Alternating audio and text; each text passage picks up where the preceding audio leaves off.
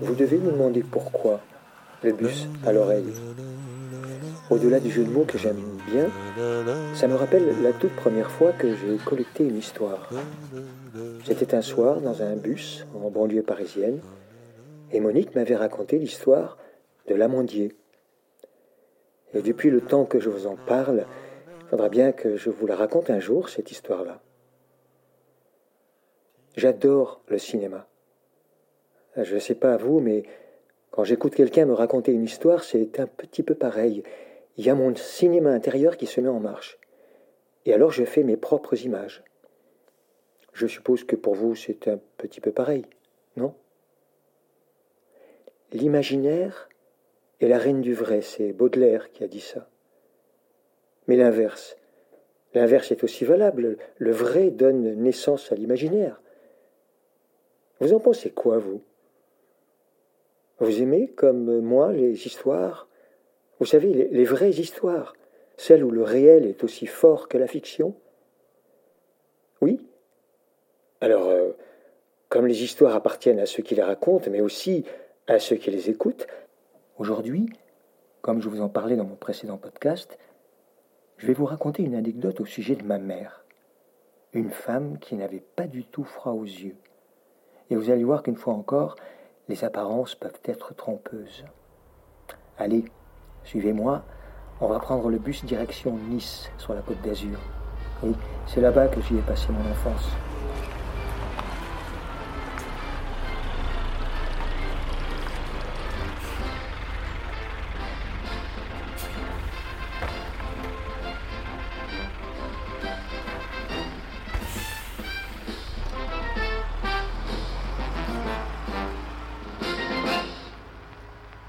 Mon père était militaire de carrière et il a fait la guerre d'Indochine.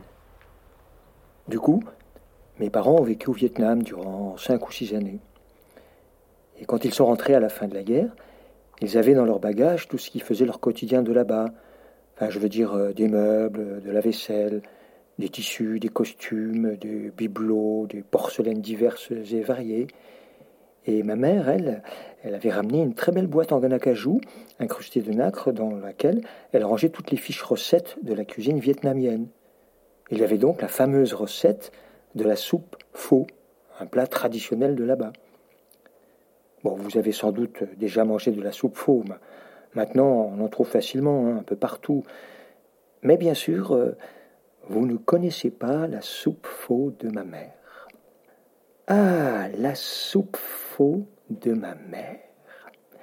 Je l'avais en horreur, et j'y avais droit une fois par semaine, cinquante-deux semaines par an, été comme hiver. C'était un vrai supplice. Et dans mon souvenir, ça ressemblait plutôt à de l'eau de vaisselle, dans laquelle flottait du riz archi-cuit, des tonnes de coriandre, des litres de gnocchman, des lamelles de porc, des patates, enfin bref, c'était à vomir. Et voilà qu'un jour, euh, oh, je devais avoir euh, une douzaine d'années, pas plus, ma mère me demande de l'accompagner au marché du cours Saléas à Nice, là où nous habitions. Je savais très bien ce que cela voulait dire, c'était un code. Ça voulait dire ravitaillement de produits asiatiques chez le marchand vietnamien du coin. Bon, je me prépare à sortir et j'attends ma mère dans l'entrée.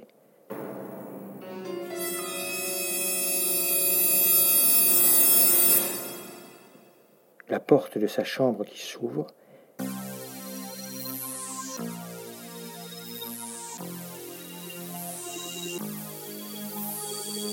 Et là, vision carnavalesque.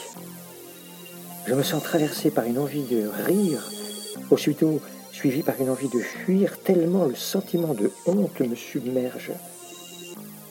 Ma mère, faut que je vous le dise, hein, ressemblait plutôt à une des mémés du dessinateur Jacques Faisan. Je ne sais pas si vous voyez le topo, mais ma mère était plutôt ronde et courte sur pattes, des jambes qui font penser à un compas et la poitrine fortement carrossée. Cette fois-là, ma mère s'était habillée spécialement pour l'occasion. Aozai, la tunique traditionnelle vietnamienne, en soie imprimée qui tombe jusqu'à mi très près du corps, avec un col mao. Un pantalon large en soie, des tongs aux pieds, les cheveux relevés en chignon et un chapeau conique en bambou accroché dans le dos. Ouais, vous l'avez compris, ce jour-là, ma mère s'était déguisée en vietnamienne pour aller faire ses courses au marché. Bon, nous habitions à Nice, d'accord, mais enfin, c'était pas le jour de carnaval tout de même. La honte. Si, si, j'avais, j'avais presque honte de ma propre mère.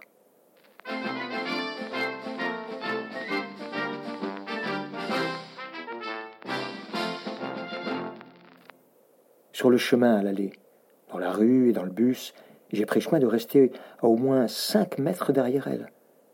Je ne voulais pas qu'on puisse s'imaginer un seul instant que j'étais avec cette femme originale et que surtout c'était ma mère. Et durant tout le parcours, je sentais bien le regard en coin des gens, tous ceux qui se faisaient des signes avec le coude sur notre passage. Au marché du cours Saléas, c'était pire. Les boutiques étaient tellement les unes sur les autres que j'entendais les commentaires qu'on faisait sur elles. C'est vrai, pour un peu, j'aurais eu pitié d'elle, pitié de ma mère. On est arrivé comme ça devant la boutique du Vietnamien, tout au fond du marché. Ça a dû nous prendre un sacré bout de temps. Et il y avait là une file d'une dizaine de personnes qui attendaient chacune leur tour pour être servies.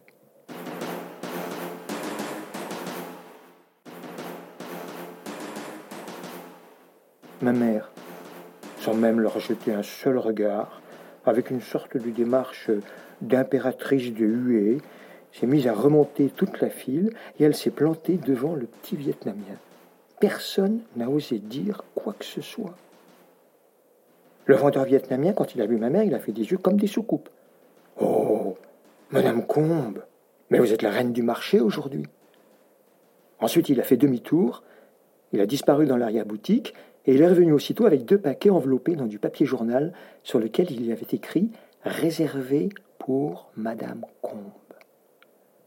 Il a donné tout ça à ma mère qui l'a payé.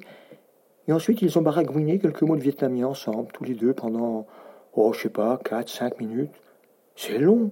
C'était long, cinq minutes. Et ensuite, ma mère a redescendu la file d'attente comme si elle était toute seule au monde. Moi, dans mon coin, j'avais tout vu, tout entendu. J'étais médusé. Mais je ne revenais pas. Personne n'avait bougé. Tout le monde était comme moi impressionné par l'aplomb de cette femme. Ah ouais, d'accord. Le costume. Ah oui, d'accord, je comprends maintenant. Non, mais là, j'ai trouvé que ma mère était vraiment, mais vraiment culottée, et qu'elle assurait pas mal quand même. Je n'aurais jamais imaginé qu'elle puisse faire ça un jour, mais quel culot, quel culot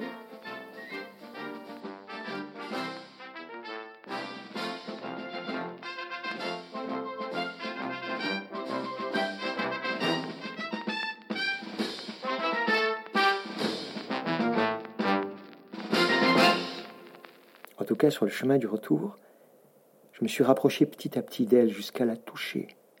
À la fin, je tenais le bas de sa tunique de soie comme on tient le fil d'un cerf-volant, de peur qu'il ne s'envole. Je voulais être sûr que tout le monde sache que j'étais avec cette femme plutôt étonnante, très originale, assez culottée, mais que surtout, surtout, c'était ma mère. Bon, le soir, comme d'habitude, évidemment, j'ai eu droit à ma soupe faux. En fait, non. Non, pas comme d'habitude. Non, ce soir-là, la soupe faux, je sais pas, je l'ai pas avalée, j'ai. Carrément plongé dans mon assiette. J'avais l'impression de me, de me baigner, de, de nager dans le delta du Mekong. J'avais l'impression autour de moi que j'entendais les klaxons des pousse-pousse du quartier de Cholon à Saigon. Ah, ce soir-là, mais quel voyage, la soupe faux de ma mère. Quel voyage la soupe faux de ma mère, ce soir-là, je l'ai trouvée, comme ils disent là-bas,